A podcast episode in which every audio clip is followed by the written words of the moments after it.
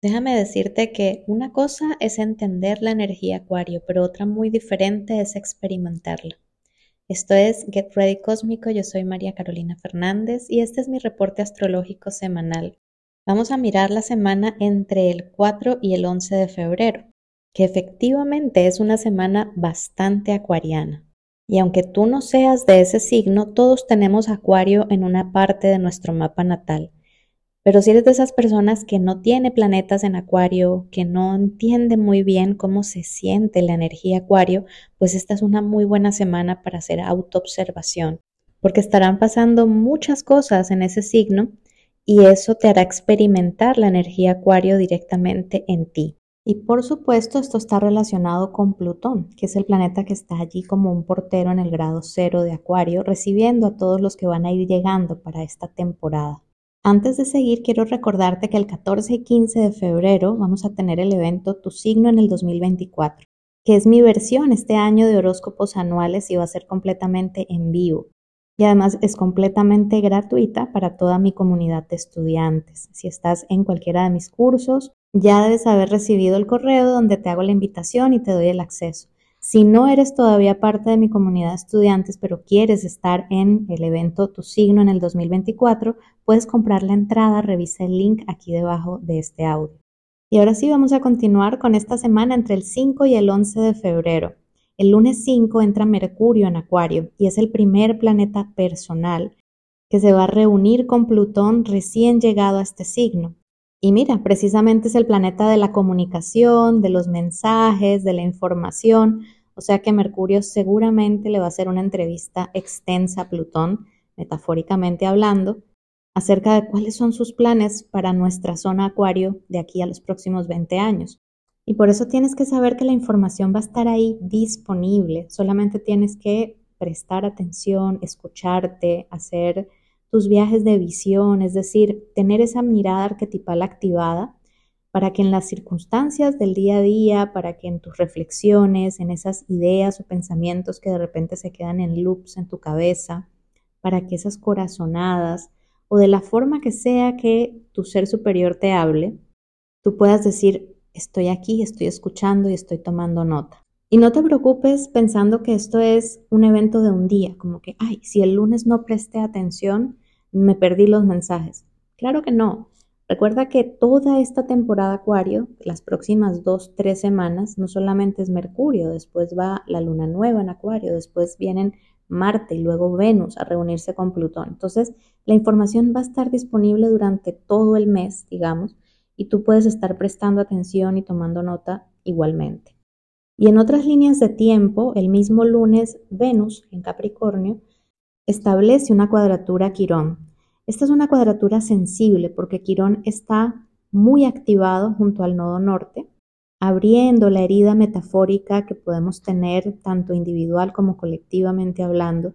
Y cuando Venus interviene en ese diálogo con Quirón, como lo hace este lunes, pues seguramente afloran esas heridas relacionadas con los vínculos, con el corazón, con el amor. ¿Esto quiere decir que es una energía que hay que evitar? Por supuesto que no, porque la energía de Quirón no solamente es la energía de la herida, también es la energía de la medicina. Si nosotros tratamos de pasar de largo, pasar rápido y evitar este tipo de encuentros, lo único que hacemos también es perder oportunidades la oportunidad de encontrar el remedio a ese dolor que seguramente está ahí hace mucho tiempo y que si lo sigues evitando va a seguir ahí por mucho tiempo más. Y es interesante que este encuentro entre Venus y Quirón estará sucediendo muy cerca de la conjunción entre Venus y la Luna.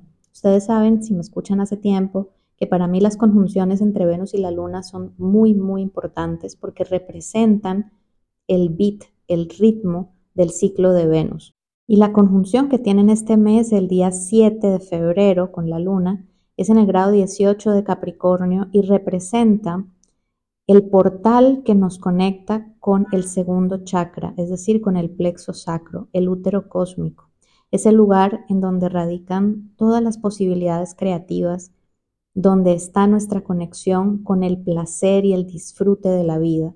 Entonces, que Quirón nos esté mostrando tan clara y directamente cuáles son nuestras heridas respecto a esos temas, el placer, la sexualidad, la intimidad, la creatividad es súper importante. Entonces no dejes pasar esa oportunidad. Si puedes, todos estos días de esta semana, sal al amanecer a mirar a Venus, a conversar con ella y con la luna que se van a ir acercando poco a poco hasta que llegue el día 7 y estén súper juntas.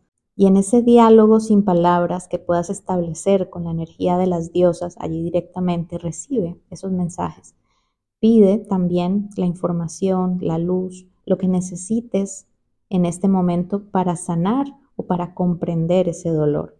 Y recuerda que este trabajo con Venus, con la Luna, con los ciclos planetarios, es un trabajo que hacemos en el viaje del alma, que es la membresía a la que te puedes unir ahora en cualquier momento y donde podrás trabajar conmigo todos los meses con clases grabadas y en vivo, con ejercicios y prácticas y con diferentes recursos que te voy dejando todos los meses para vivir y experimentar todos estos ciclos.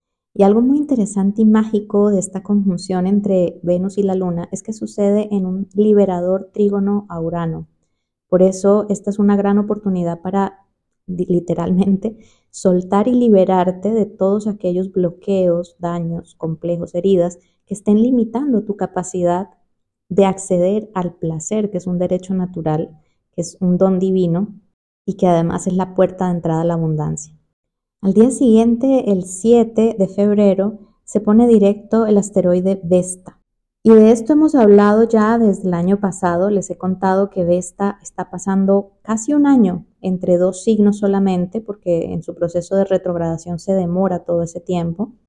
Y es entre Cáncer y, y Géminis. Ahora mismo ella se está poniendo directa en Géminis para volver a avanzar hacia cáncer en los próximos meses.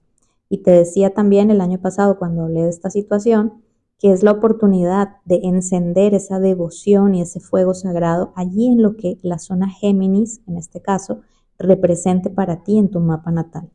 Al siguiente día, el 9 de febrero, es la luna nueva en Acuario. De eso hablaremos mucho más en el en vivo de Instagram que hago todas las lunas nuevas y todas las lunas llenas. Sígueme en Instagram si aún no lo haces.